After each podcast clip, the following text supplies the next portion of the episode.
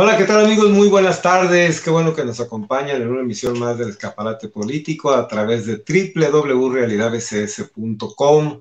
Estamos en una entrevista más de este espacio. Qué bueno que nos acompaña. Hoy está con nosotros Jazmín Ruiz Cota, o Yasmín Ruiz Cota, que es regidora en el Ayuntamiento de La Paz, a quien le damos la más eh, cordial bienvenida y le agradecemos mucho la oportunidad de platicar con una de las regidoras, si no es que la más joven del país pues sí, una, la más joven de este estado, ¿no? De Baja California Sur. Buenas tardes, regidora. Muy buenas tardes, muchas gracias a ti por el espacio, buenas tardes también a tu audiencia, por esta oportunidad de estar más en contacto con los ciudadanos a través de tus redes sociales y tus medios digitales. Evidentemente soy la más joven que ha tenido Baja California Sur y de las más jóvenes del país, si no es que la más joven actualmente.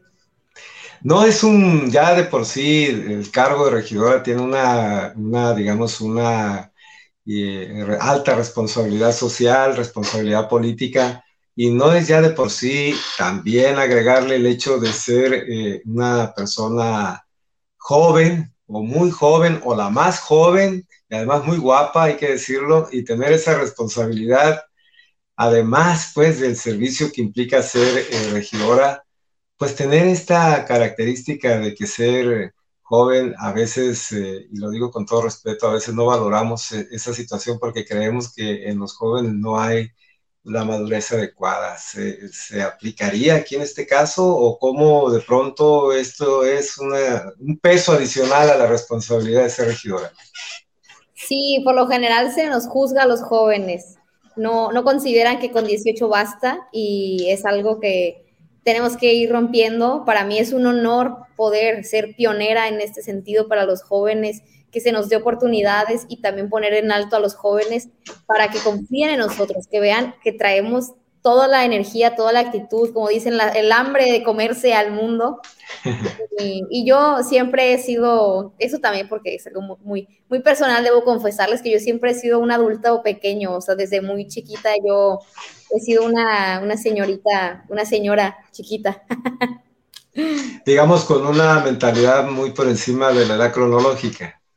Claro, sí, y obviamente tiene sus ventajas, pero también tiene sus desventajas. A los que le ha ocurrido esto lo saben perfectamente. A veces es un poco complicado como que tus humores cuadren con lo mismo que, la gente de tu edad, porque pues a lo mejor te interesan otros temas y otros están en otros temas, entonces es algo complicado a veces en ese sentido, pero afortunadamente pues siempre me he visto muy acuerpada y querida por, por los jóvenes también.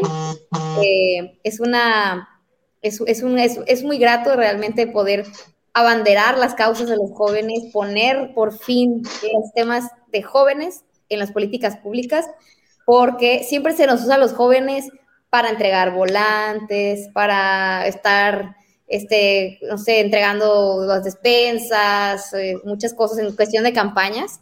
Y ya cuando es el momento de algún puesto, pues muchas gracias, sigue participando.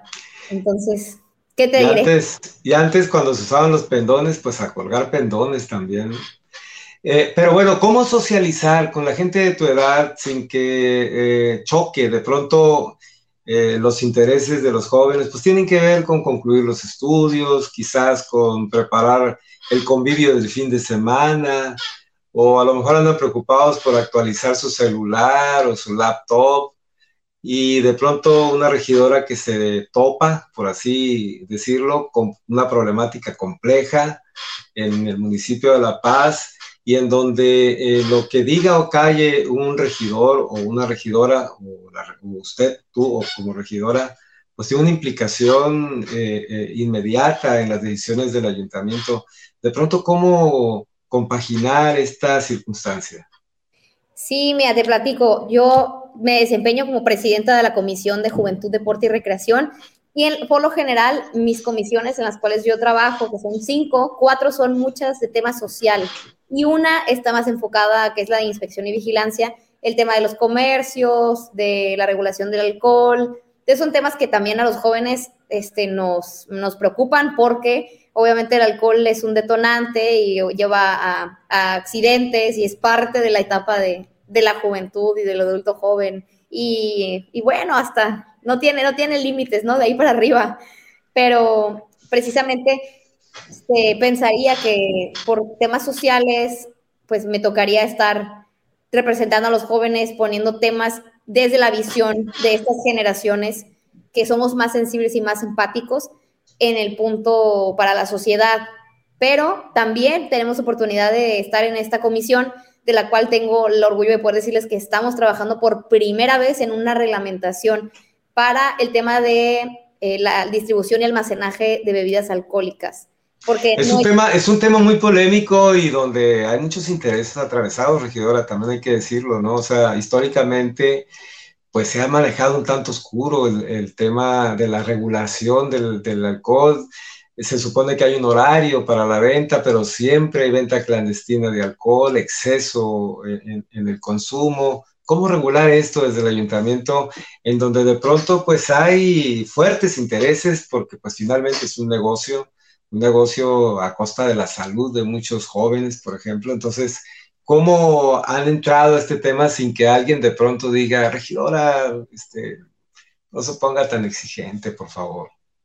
Sí, bueno, no solamente ha afectado a la salud de los jóvenes, sino que inclusive ha repercutido en la vida de muchos jóvenes. Y por eso es un tema que se tiene que tomar con seriedad y que como autoridades también nos corresponde tomar cartas en el asunto, Obviamente, pues ya que quede el reglamento, la propuesta final, ya también socializada con, con las cámaras, con otras direcciones, las partes operativas, y bueno, ahorita que lo hemos estado trabajando, eh, la intención, hablando así muy, muy general, es que el consejo que hay de giros restringidos también sea no solamente un lugar donde se, mm, donde se, digamos, acepten las solicitudes para eh, meter alcohol en algún negocio, sino que también sea un mecanismo para implementar políticas públicas, campañas de prevención, eh, que también podamos poner esos candados que fortalezca la seguridad y también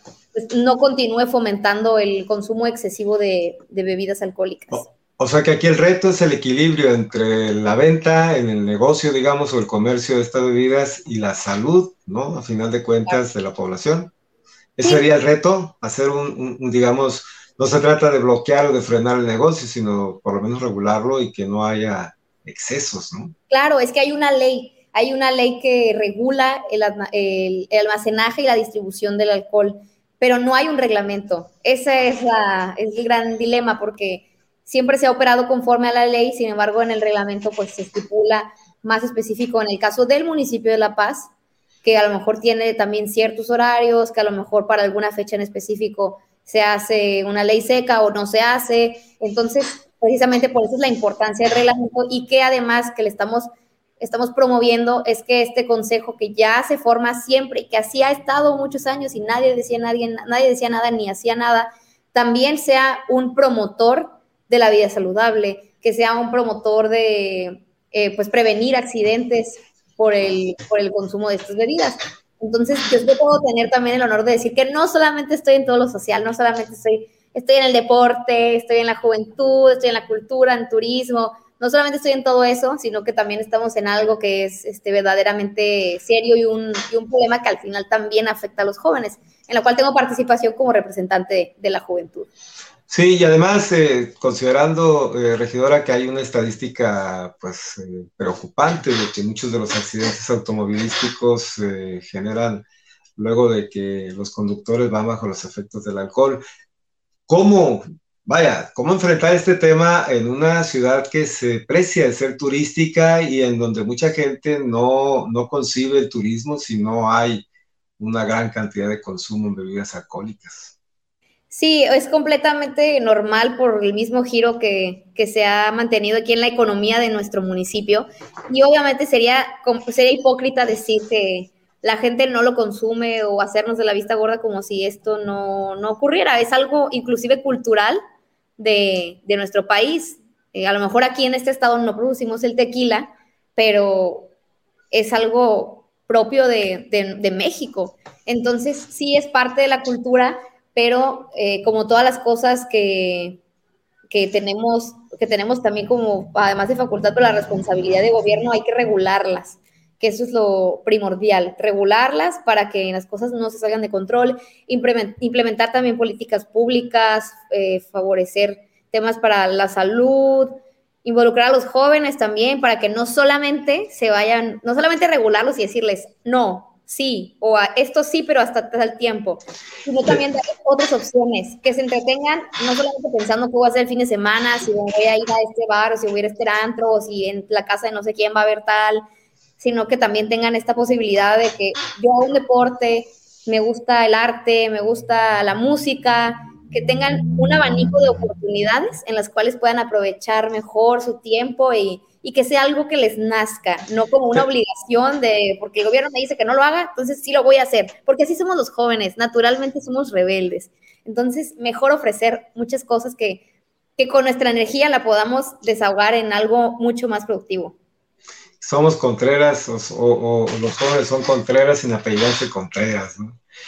Pero, a ver, ¿tendrá que ver este asunto con, con información, con mayor eh, campañas de prevención, con un, en general con un asunto que tenga que ver con la educación respecto a lo que puede implicar el consumo excesivo de alcohol o en un momento dado de no eh, usar el tiempo libre, por ejemplo, en, actividades artísticas, eh, culturales, en fin, porque pues qué obligación de ir a la playa forzosamente acompañado de cerveza, ¿no? Sí, eh, la verdad es que aquí tenemos unas playas maravillosas y eso es algo también que le aplaudo a nuestra generación, que somos muy amantes, además de que en general, que es algo que podemos decir, todos los paseños no importan, no es nada más de, la generación que represento, sino que los paseños somos muy amantes de nuestra tierra. Y el sudcaliforniano en general protege mucho también el medio ambiente, es mi tierra, son mis playas, es mi gente. Entonces es algo que, que, tenemos, que no debemos perder y que debemos continuar fomentando, que es todo el desarrollo sostenible. Entonces, en eso yo estoy muy contenta y, y algo que también este, quisiera resaltar de si es decirles que no, darles ofrecerles, el tema de la educación, que es tan importante, para mí la educación es el alma de una sociedad. La educación es el pilar fundamental de cualquier ser humano y esto te va a definir toda la vida. Y claro que continuamos educándonos, continuamos aprendiendo y eso es muy, muy importante, continuar educándonos a nosotros mismos, aprendiendo de otras personas, tener la humildad de reconocer cuando no sabemos algo, la humildad de reconocer también los sentimientos de las demás personas. Es una, el tema de la educación es tan amplio que te platico que el pasado, el miércoles pasado tuvimos una plática que me parece que fue 4 de marzo, no me equivoco, que ya soy 11. Sí, fue 4.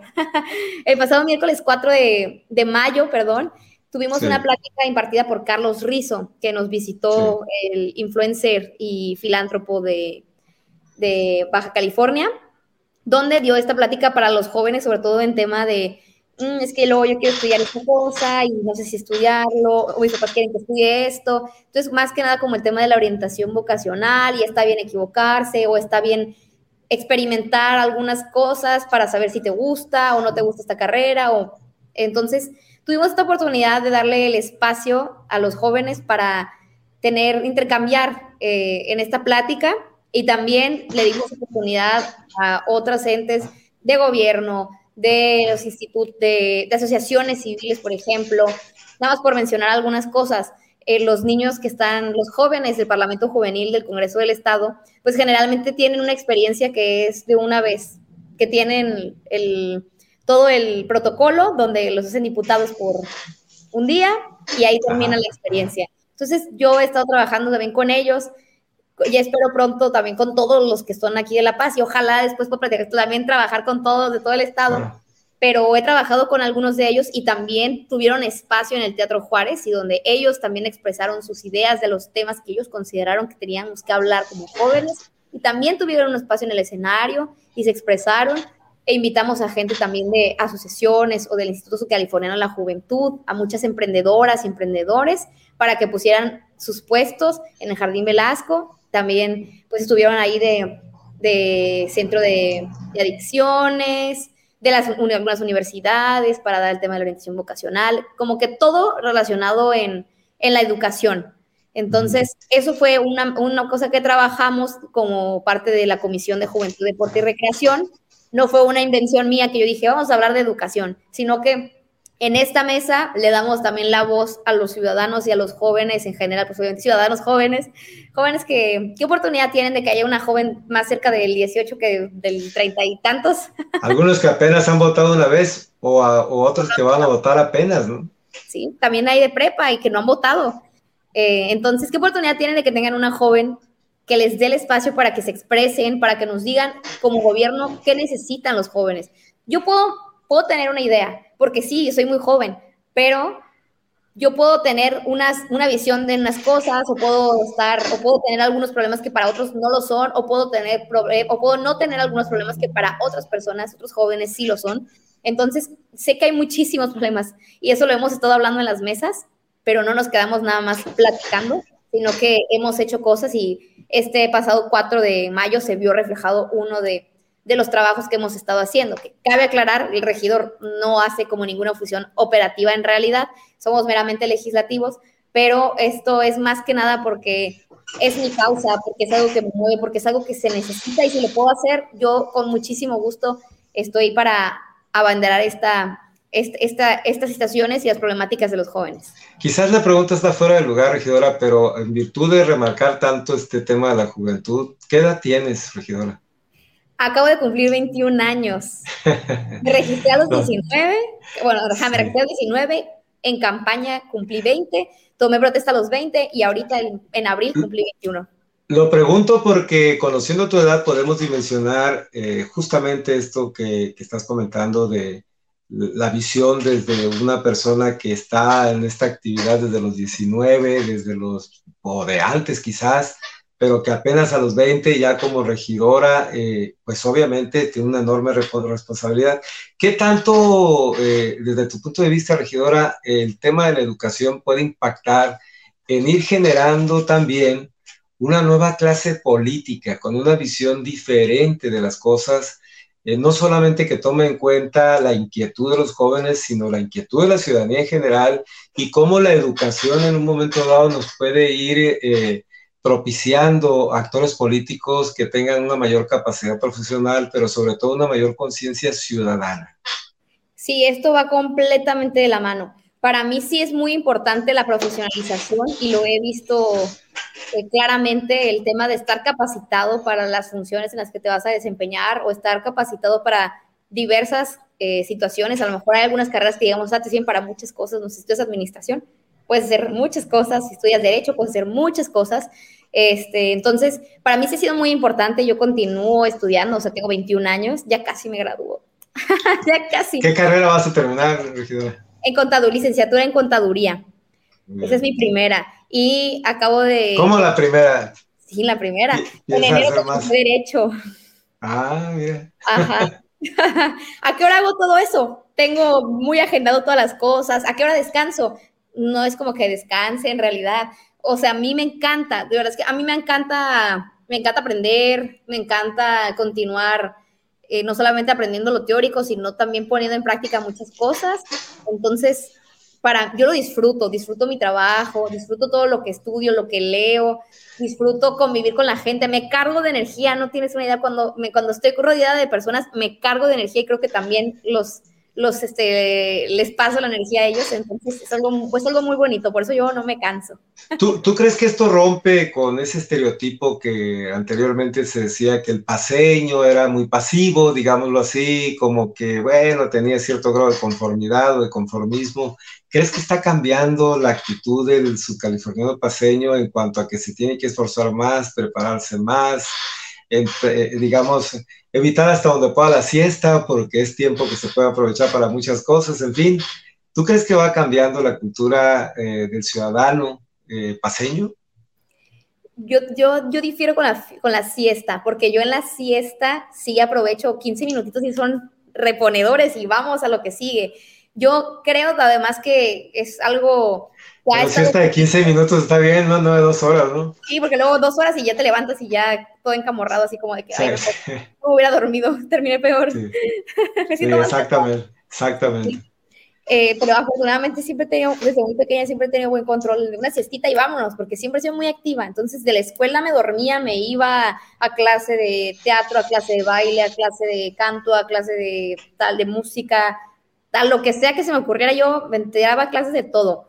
Pero, pero volviendo al tema de cómo veo este, esta situación para los paseños, es que, mira, vivimos en un mundo que es constantemente cambiante y por lo tanto también la sociedad, a veces medio nos vamos adaptando a los cambios de, del mundo y entre ellos es que hay muchísima más competitividad, competitividad laboral, hay más competencia, inclusive luego a veces puede haber competencia entre las mismas familias o los mismos grupos de amigos. Mayor comunicación también, ¿no? Claro, pero es lo importante también de tener muy claro eh, tu camino, que sepas como, ok, yo estoy haciendo este paso A para llegar al B y luego del B al C, y no tanto voltear a los demás si el otro está en el B y yo estoy en el A, sino que aprendamos a, a, para empezar, primero soñar en grande. Yo siempre es lo que digo y es una frase que tengo puesta en casi todas mis redes sociales.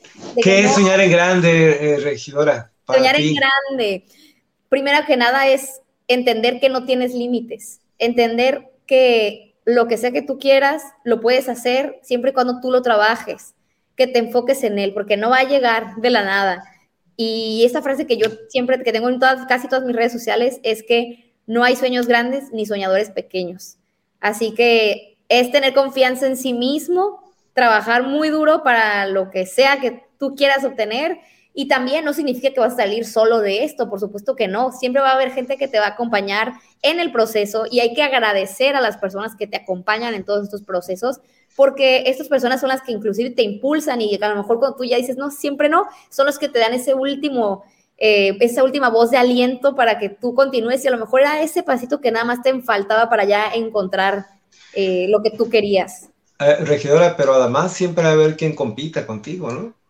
Claro, siempre va a haber competencia, por supuesto, pero el punto no es enfocarse en la competencia, sino enfocarse en uno mismo, porque es la única manera en la que tú vas a avanzar. ¿De qué te sirve fijarte en el de al lado? Si el de al lado le va bien, pues qué bueno, a mí no me va a ir más bien porque a él le vaya bien. Mejor yo trabajo para que a mí me vaya igual de bien. Y eso es lo importante, que, que aprendamos a tener esta sana competencia, porque pues hoy en día sí vivimos en una sociedad que que es mucho más exigente. Hoy en día tener una carrera no es suficiente, necesitas tener experiencia, necesitas hablar cuatro mil idiomas, necesitas como demasiadas cosas. Yo sí hablo mil idiomas, pero bueno, no tantos, hablo unos cuantos más. Pero, pero sí es, vivimos en una competencia. Para, hablar el italiano, parlez-vous François? Français, je parle français. eh, y también I speak English also. Speak English too, entonces, okay. I believe. La gente necesita en este estado tener la posibilidad de platicar en otro idioma también. Sí. Y sobre todo que estamos en un estado turístico. Recibimos gente de muchas partes que no solamente hablan inglés. A mí me tocó recientemente que estuve por allá en mi partido, o sea, en el Nacional. Me tocó que en el vuelo de regreso, la persona que estaba sentada al lado de mí venía de Francia y fue muy grato poder intercambiar algunas, algunas palabras y decirle, ve a Balandra, ve aquí, haz esto, y poder darle esos tips en francés. En su, idioma, ¿no? Ajá, exactamente. pues es, fascinante, las barreras se rompen cuando la gente habla varios idiomas. ¿no? Así es, y podemos comunicarnos con más personas y fomentar un turismo internacional, un turismo que aparte de que traen una cultura también muy, muy limpia, de cuidar las áreas naturales y que justamente por eso llegan acá, porque ven que aquí tenemos una joya escondida en México, aquí tenemos una joya enorme que es Baja California Sur, y cuando la encuentran, vienen porque saben que aquí las áreas están, las playas son vírgenes, que las áreas naturales están protegidas, que además aquí la cultura también es muy protectora de los animales, del, del, del entorno natural. Entonces, ellos también son encantados de, nuestro paraíso y es nuestra casa. Es un paraíso la ciudad de La Paz, para mí sí. Oye, regidora, pero tu posición, a querer o no, pues es una posición política. Ahorita mencionabas, tuviste una reunión con la estructura nacional de tu partido, que es el, Movimiento Ciudadano. Eh, ¿Cómo ves esta parte que también es compleja? Antes, digamos, eh, eh, la clase política era muy determinante dependiendo de las relaciones que se tuviera, incluso estuviera o no preparado el político, ¿no? Ahora no solamente, eh, digamos, eh, tiene mucho que ver las relaciones que se puedan generar, sino los perfiles también profesionales. ¿Cómo ves tú en la parte política? ¿Cómo, cómo ves la participación de los diversos actores en la parte político-partidista a partir de los perfiles? Qué buena pregunta. Pues fíjate que sí tienes toda la razón. Antes, y bueno, esto siempre ha funcionado así en la democracia, porque en la democracia gana el más popular. No gana ni el mejor currículum, a lo mejor puede ser el más popular, tenga el mejor currículum, puede haber ocasiones, pero así funciona la democracia. El que tenga más votos es el que ganó. No tanto si tiene... No necesariamente el más preparado, ¿no? Así es, que esté bien preparado, que tenga la experiencia o, que tenga todos los estudios y los contactos y que pueda ser el mejor perfil. Así no funciona en realidad en, la democracia. Pero algo que sí rescato muchísimo y justamente del partido en el que soy es que les importa mucho la profesionalización, les interesa mucho que, que además de que seamos perfiles, que estudien o que sean estudiosos, que tengan tal experiencia, que sean perfiles nuevos, que sean frescos, que traigan todas las ideas que tenemos los jóvenes y sobre todo las causas, que es lo que mueve el movimiento ciudadano, que son las causas ciudadanas, eh, diversas causas que a veces son incómodas poner sobre la mesa, pero que a mí como joven incómoda me encanta poner sobre la mesa. Pues es que en política, sobre todo a quienes ya tienen cierto tiempo en la actividad política, cuando llega un joven destacado, preparado, con mucho ánimo, pues sí, claro que inquieta, ¿no? Yo supongo que traes, gente, yo supongo, supongo, no especulo, es supongo que algunos andan inquietos con tu presencia en el partido, ¿no? ¿No es así? Pues puede ser, pero yo les mando buenas vibras. Ah, qué bueno. Sí, lo, digo porque, digo, no sé cómo lo veas tú, entrando un poco ya en el ámbito estrictamente político. El Estado está entrando en una dinámica interna en cada partido por lo pronto, ¿sí? Eh, no se ve todavía hacia afuera de los partidos la dinámica política que ya está en los partidos con miras al proceso del 2024. Eh, todavía está, digamos, en, la frontera interna de los partidos, todavía no brota hacia la sociedad de manera abierta, aunque ya se percibe. Aunque apenas tenga la administración municipal ocho meses o siete meses, pues ya hay, este, digamos, lucecitas de actividad política. ¿Cómo ves en ese sentido la labor de tu partido? Es un partido que pues tiene una amplia expectativa a nivel nacional y por supuesto a nivel estatal porque bueno, hemos visto que algunos actores políticos de otros partidos pues están tocando la puerta del movimiento ciudadano para ver si hay chance de sentarse en esas filas, ¿no? Mira, yo puedo hablar muchísimo más por, por el trabajo que se tiene en el proyecto nacional, porque es donde yo he estado más involucrada y donde estaba aportando. Eh, te, pues te comento que estuve hace dos semanas, tres semanas, el fin de semana me fui a apoyar la candidatura a la gobernatura de Aguascalientes y también he, he tenido oportunidad de intercambiar con los jóvenes de Movimiento Ciudadano Aguascalientes. Tengo por ahí otras invitaciones en puerta de ir a visitar a otros jóvenes en otros estados por el tema de, de juventud, que bueno, soy la más joven, soy de Movimiento Ciudadano y es algo que, que, sí caracteriza al partido por los Y no me extrañaría nada que dijeran que es la más guapa también. Sí, pero soy más inteligente que bonita. imagínate nada más entonces, ¿no? Sí. Sí, entonces, eh, pues precisamente a mí sí es un proyecto que, me enorgullece, que yo puedo decir formar parte de, porque yo soy muy sincera, si no fueran este, no es ninguno. ¿Cuál es la necesidad de andar chapulineando a otro partido cuando... Luego dicen, no digas eso porque nunca sabes, pero en realidad aquí lo que me mueve y que es lo que tiene mis convicciones y por lo que estoy aquí es por las causas.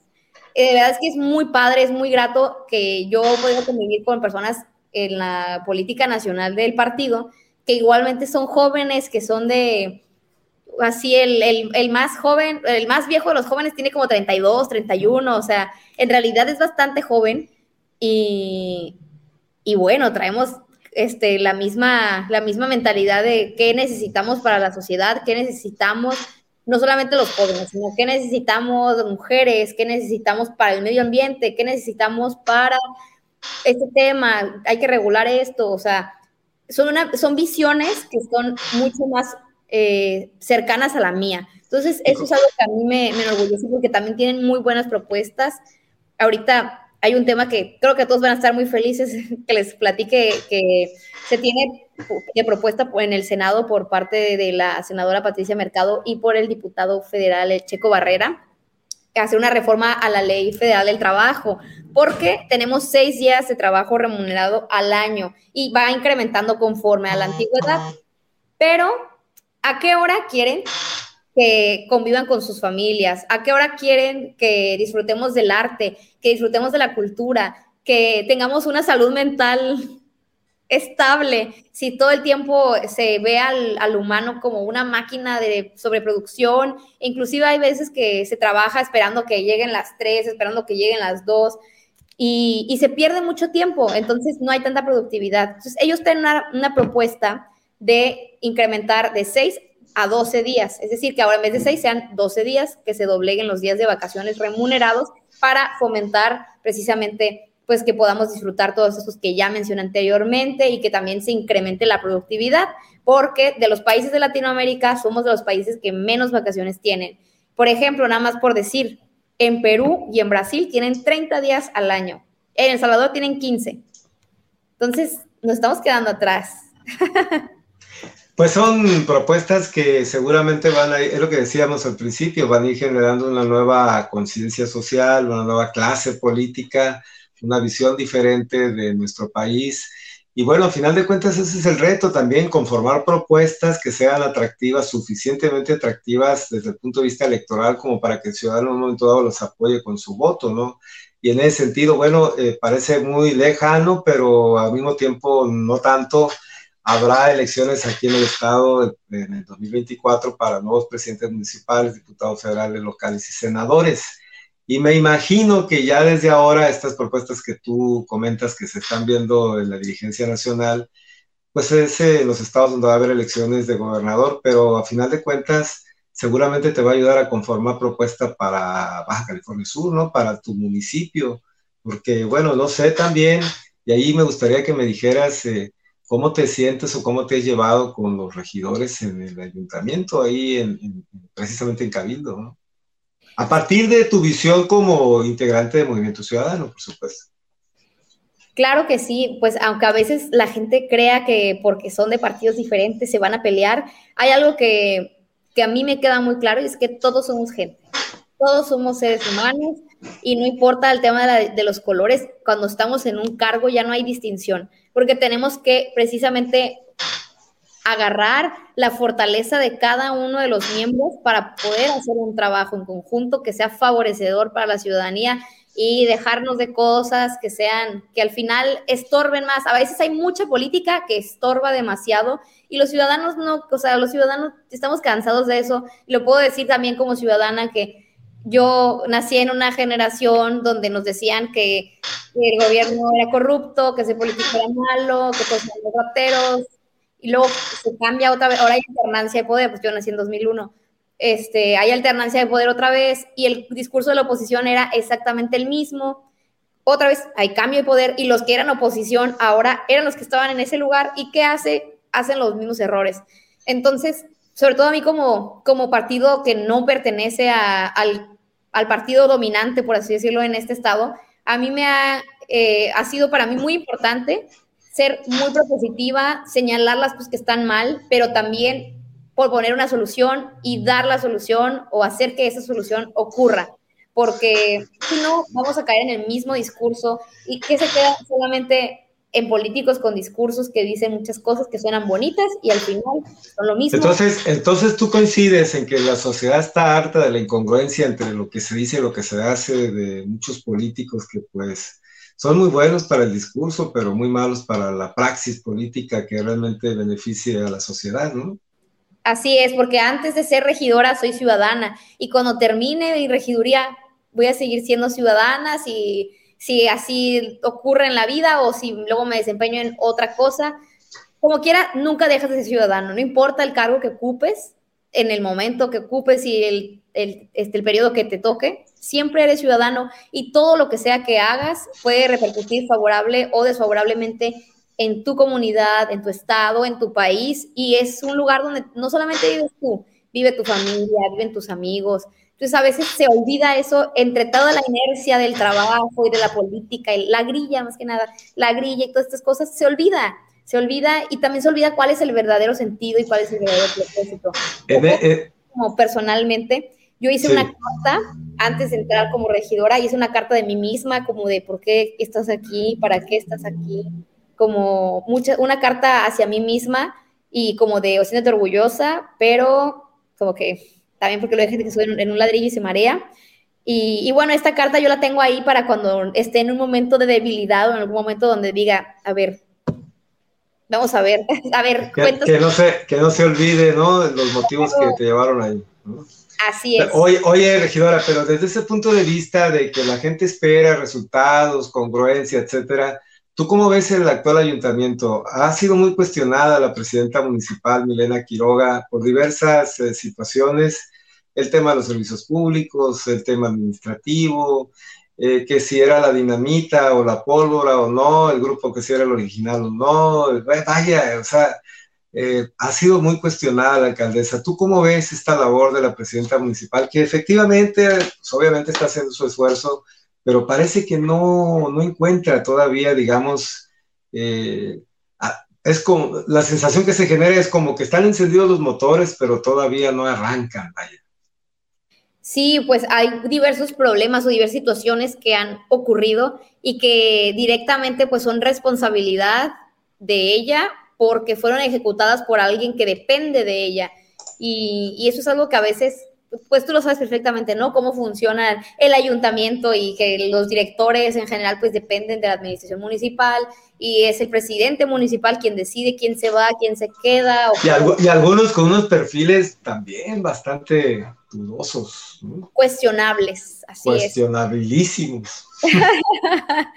Eh, sí, créame que lo hemos comentado, o sea, sí hemos tenido, sí ha mostrado la apertura de poder expresarle algunas situaciones que hemos visto que también que dañan al ayuntamiento en general, porque aunque yo no soy parte de la administración municipal, porque yo soy legislativa y mis funciones son otras, sí me duele ver eh, el trabajo de, hay gente muy valiosa en el ayuntamiento, ¿no? No todo está perdido, amigos, tranquilos. Hay gente que sí, o sea, que es muy valiosa en su trabajo y que hace un excelente trabajo y digo, qué triste, o sea, por ejemplo, no sé, los, que se rifan en servicios públicos para recoger la basura a altas horas de la noche o muy temprano, este, todo el, el esfuerzo sobrehumano que hacen a veces en muchas áreas. Y que están expuestos a una situación de salud compleja, ¿no? Así es.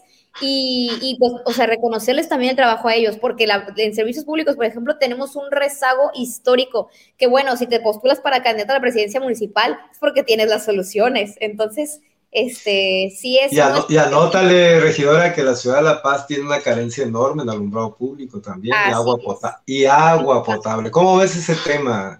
Qué bueno que mencionas lo del agua, porque la verdad es que para mí ese es el principal problema que tenemos esto es un problema que no tenemos solamente hoy en día ni del pasado, sino que esta es una situación que es muy, compleja y además que puede tener grandes afectaciones en el futuro. Y eso yo lo veo hacia allá, porque el tema del alumbrado público pues es cuestión de que le invierta en capital, que se invierta en focos ahorradores o en energías limpias o energía a lo mejor invertirle a solar, no sé, diferentes energías renovables. Pero esto de alguna manera se puede hacer porque está hecho por el hombre.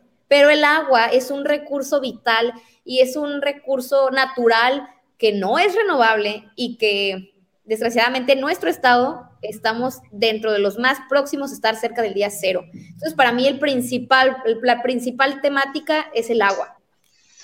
Sin agua no hay desarrollo, no hay vida y se está planteando desarrollar a, la ciudad de La Paz con un perfil turístico de altura, de mayor altura, de mayor inversión pero no se ve muy claro, por lo menos no, no se ve una estrategia bien definida, eh, bien apuntalada para, pues, no solamente eh, proteger el agua que ya se tiene, sino tratar de, encontrar algo, a ver si hay algo más, porque, porque sí es un tema que tiende a ser eh, grave, ¿no? La ciudad de La Paz ya de por sí batalla para el surtido de agua, y bueno, y si va a haber más desarrollos, ¿de dónde van a tomar el agua?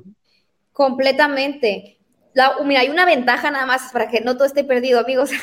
una ventaja es que aquí nosotros tenemos una cultura que está consciente que el agua es un recurso agotable y que es un recurso que no tenemos tanto en nuestro estado y por esto es que realizamos a lo mejor en nuestras casas si tenemos la posibilidad de poner primero un tinaco.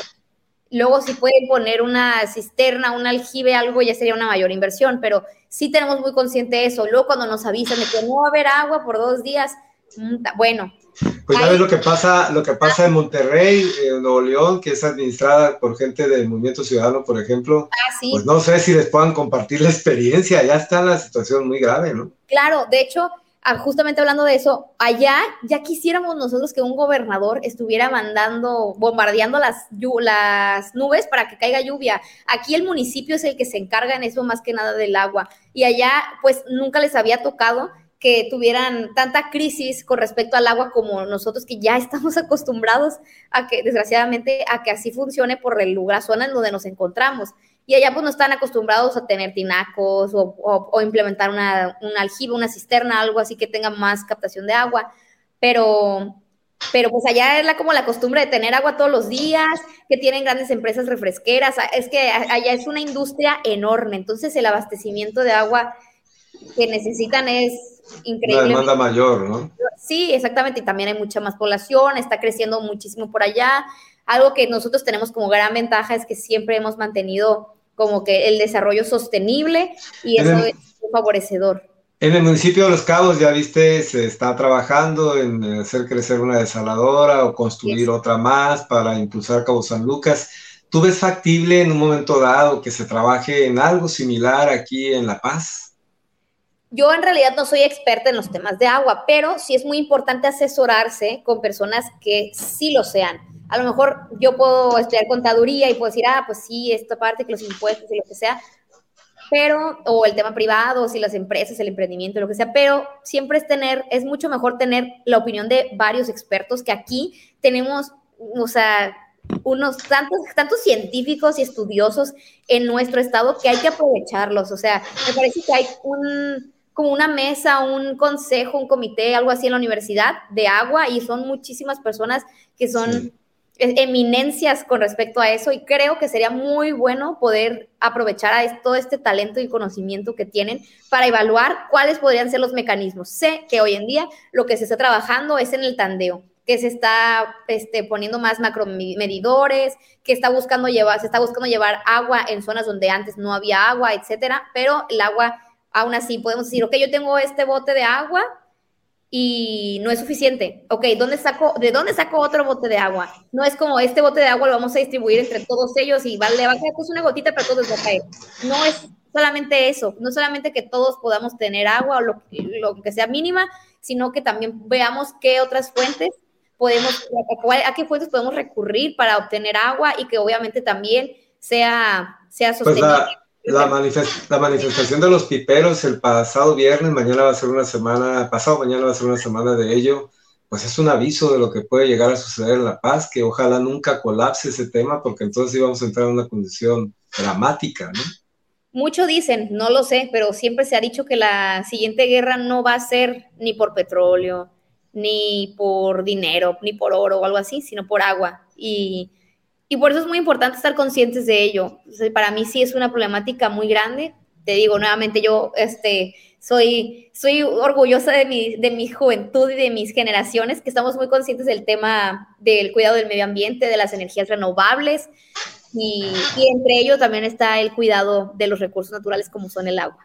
Pues esa es parte de la responsabilidad de un joven que tiene la posibilidad de, de, inducir sus ideas en las decisiones políticas, en este caso el Ayuntamiento de La Paz, a futuro, ¿no? Que en un momento dado, mañana pasado, se pueda decir que se hizo lo que se pudo para que la ciudad de La Paz no colapsara en este tema, ¿no? Sí, en realidad también nuestra, nuestro municipio necesita, por, por, la misma extensión, que somos un municipio bastante amplio, somos la cabecera, la ciudad de La Paz es la cabecera municipal, pero La Paz es la capital del estado de Baja California Sur. Y hay estados donde los municipios son mucho más pequeños. Entonces, quizá atender ciertas situaciones es un poco más fácil, pero aquí tenemos delegaciones que pueden estar inclusive a casi un par de horas de la cabecera municipal.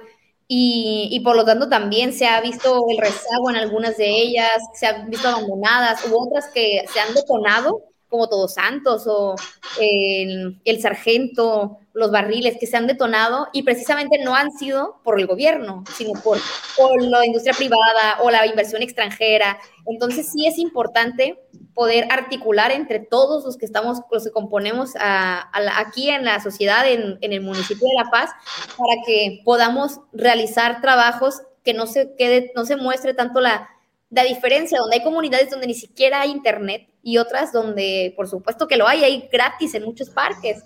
Entonces, sí es importante que también intentamos mantener la igualdad en, la, en, en el municipio de La Paz y al mismo tiempo yo sí considero que la problemática que tiene el municipio de La Paz no es tan sencilla de resolver como a veces en campaña se tienen la solución de 400 mil cosas y a la hora de la hora en la práctica ya no es como pensaban, porque como regidora, que aunque como repito nuevamente, yo no soy administrativa, mi función no está por ahí, pero sí me entero de las cosas, sí busco estar informada o intentar, aunque si puedo yo impulsar algo o apoyar en algo, hacerlo pues me doy cuenta que la problemática es de tantos años, de tanto que ha sido saqueado y dañado el ayuntamiento, pero si vas a estar ahí, yo lo veo así, para que haya un presidente municipal, tiene que traer muy buena relación con el gobierno federal, con el gobierno del estado y que jale mucho recurso porque lo necesitamos, porque el tema del agua no es nada más un discurso, sino que en realidad es una problemática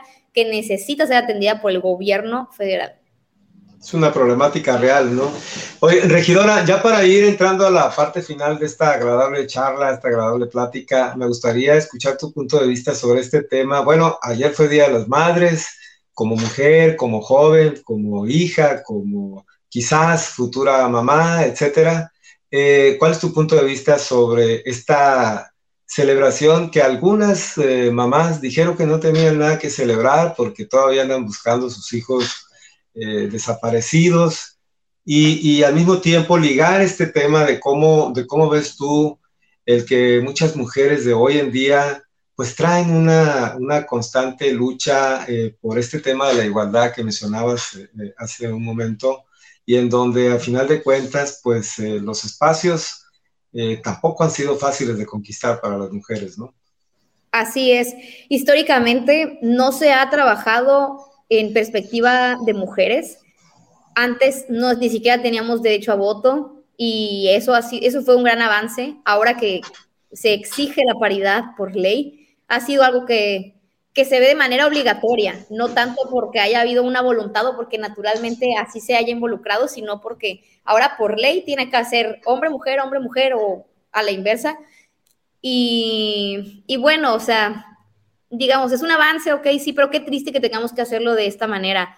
La verdad es que sí hace falta mucho trabajo todavía para que se normalice la igualdad entre hombres y mujeres, que no sea una exigencia y que no tengamos que salir a las calles a gritarlo y exigir que nos respeten. Eh, yo lo entiendo perfectamente porque a mí muchas veces me han sexualizado, me han juzgado porque si, que si físicamente, que si como me veo físicamente, entonces no voy a tener cabeza, si eres bonita no puedes ser inteligente, si eres inteligente no, no eres bonita. Entonces, hay veces que inclusive a la gente le importa más que tengan una regidora ahí bonita existiendo y ya es todo, solo les importa eso, no les importa si, si metemos algún buen punto de acuerdo, si trabajamos en algo, la perspectiva que traemos, en qué estamos haciendo. Eso, eso ocurre y yo lo sé porque yo lo he vivido. Inclusive te, me atrevería a decir que las ocasiones en las que me han acosado más en la calle han sido cuando he estado en pijama, desarreglada, greñuda, sin bañarme, ojerosa, como quieran. Esas han sido las ocasiones en las que más, este, a lo mejor han considerado que estoy más vulnerable y, y por esto. Es una situación, es una realidad y bueno, las mujeres seguimos día con día exigiendo que, que, nos, que nos permitan usar los espacios que son para todos y, bueno, con respecto al Día de las Madres, pues yo afortunadamente pues siempre he tenido, mi mamá estuvo pasando por aquí hace rato. a, lo, mejor está viendo la transmisión y luego a rato te dice, estaba esperando que me mencionaras. Saludos a mi madre, Carmen Cota. Saludos, este, señora. Sí, este, que la verdad es que siempre es fundamental. Yo en este caso pues sí lo celebro porque tengo la fortuna de contar con, con mi madre con la fortuna de contar con su apoyo, que todo el tiempo en todo lo que he estado haciendo desde muy chiquita, donde decía que yo andaba, ahí ella también estaba detrás de mí. Este, a veces no, obviamente no en las fotos, queriendo aparecer porque no le gustan las fotos, todo lo contrario de nosotros. Pero paradójico, ¿no? Paradójico. Así es, paradójico. Pero siempre ha estado ahí este, apoyándome y siendo mi, mi, mi motor y también mi, mi pared, cuando necesito como pensar un poco, este, expresarme, ¿no? Entonces yo, pues por eso sí lo celebro, pero es completamente entendible y respetable para todas las mujeres que no lo celebran porque han sufrido la pérdida de alguno de sus hijos. Yo estoy segura que, obviamente así, o sea, esperemos que nunca tenga que ocurrir esto, pero que mi mamá también haría lo mismo, porque pues perder a, un hijo obviamente no es nada fácil y, menos si fue por alguna razón en la que ni siquiera sabes por qué. Que a lo mejor tu hija desapareció, que no saben si fue un feminicidio, si fue secuestrada, si está con vida, incluso te preguntas. Es un tema muy sensible que tenemos que seguir trabajando. Debemos no solamente, para mí la solución no es poner más policías o incrementar la seguridad, buscar incrementar la seguridad, sino de raíz, de fondo, la situación está en la educación. ¿Qué educación le damos a nuestros hijos?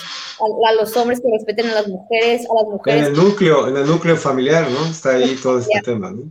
Sí, las mujeres que tengan sororidad con otras mujeres. Esas son las verdaderas soluciones que, que deberíamos tener y buscar fomentar para que quizá, quizá ahorita es mucho más complicado, la verdad. Reeducar a un adulto, inclusive reeducar a un joven, porque somos rebeldes. porque si nos dicen no, decimos sí, pero sí a otras generaciones que todavía están en tiempo, todavía se puede con ellos para que precisamente a ellos no les toque todo esto que nosotros ahorita estamos exigiendo. Regidora Yasmín Ruiz Cota, muchas gracias por estar con nosotros. ¿Algún comentario, mensaje final a todos los seguidores de este espacio, a tus propios seguidores que seguramente están al pendiente de, este, de esta entrevista, de esta charla? ¿Cuál sería tu comentario final ya para terminar esta plática? Primero que nada, te quiero agradecer, Jesús, por el espacio. De verdad que fue muy padre, muy ameno platicar contigo un rato. Eh, también contestar las inquietudes que, que, puedan surgir por ahí, que seguramente te las han expresado, has podido comentarlas y por esto a raíz me las has preguntado. Ya saben que soy un libro abierto siempre para, para todos ustedes. Agradecerles también a toda mi gente bonita que me ha seguido, ha seguido mi trabajo, no solamente en redes sociales, sino cuando me ha tocado estar en la calle, en la cancha, en corriendo en no sé dónde, que si no sé cuál, subiendo tal cerro, de todo lo que ahí me ven a mí existiendo, se los agradezco muchísimo y ya saben que tienen más que una solamente regidora o política o lo que sea, saben que tienen una amiga y una aliada en donde quiera que me encuentre, pero aliada a ustedes y aliada a sus causas. Pues muchísimas gracias y que sea por el bien de La Paz. El municipio de La Paz requiere gente con ese ímpetu, con esas ganas de hacer las cosas, porque al final de cuentas, como bien decías, eh, los cargos pasan, pero la ciudadanía está presente y sobre todo, como decía luego, ¿no? la querencia a la tierra, a este espacio que para mí en lo particular, yo lo he dicho muchas veces y lo, reitero, es un paraíso que hay que conservar. Y todos tenemos algo de responsabilidad al final de cuentas, ¿no? Completamente. ¿Cómo no amar La Paz? ¿Cómo no amar Baja California Sur? Bueno, yo porque nací en La Paz, pero... Sería absurdo no amarla, ¿no? Claro, sería absurdo. Sería algo incomprensible. Yo diría, ¿por qué no amas? En general, Baja California Sur, donde quiera que nos vean, porque tienes aquí público de todos lados, pero cada vez también que a mí me ha tocado estar visitando otros municipios para otros temas, inclusive para el mismo Cabildo de La Paz, me encanta. Amo, amo completamente nuestro estado y, y, yo cuando en algún futuro, muy futuro, tenga hijos, quiero que sean de aquí, quiero que nazcan aquí, que aquí vivan felices, que, sin tanta contaminación, con más seguridad. Nada más que hay que trabajar para darles ese futuro. Pues los regidores tienen chance de eh, aportar su granito de arena, ¿no? Así es, y así lo seguiremos haciendo. Pues muchas gracias, regidora, por estar aquí con nosotros. Por supuesto, el espacio está abierto cuando quieras dar a conocer algo, si gustas eh, volver a platicar y, yo creo que este contacto con la ciudadanía no se puede perder ni se debe de perder, porque al final de cuentas, como bien decíamos al principio, la dinámica política administrativa va muy rápido, se mueve muy rápido y bueno, al final de cuentas, la sociedad necesita estar enterada de qué hacen nuestros representantes populares. Así es. Nuevamente, muchas gracias. Al contrario, regidora, gracias por estar aquí con nosotros y bueno, queda la puerta abierta, el espacio abierto para cuando sí lo desees utilizar. la palabra. muchas gracias, regidora. Hasta la próxima. Muy amable, ¿eh? Muchas gracias. Pásala muy bien. Gracias. Hasta luego. A usted también, amigo, seguidor de este espacio, gracias por estar aquí con nosotros. Los saludos amigo Jesús Ojeda Castro. La próxima semana estaremos con una entrevista más aquí en el Escaparate Político a través de www.realidadss.com. Pásela muy bien. Eh, pues disfrute del calorcito que ya se presenta aquí en la ciudad de La Paz, en California Sur, México. También, por supuesto, gracias a Cristóbal León Rico, encargado de la producción de este espacio. Hasta la próxima. Gracias.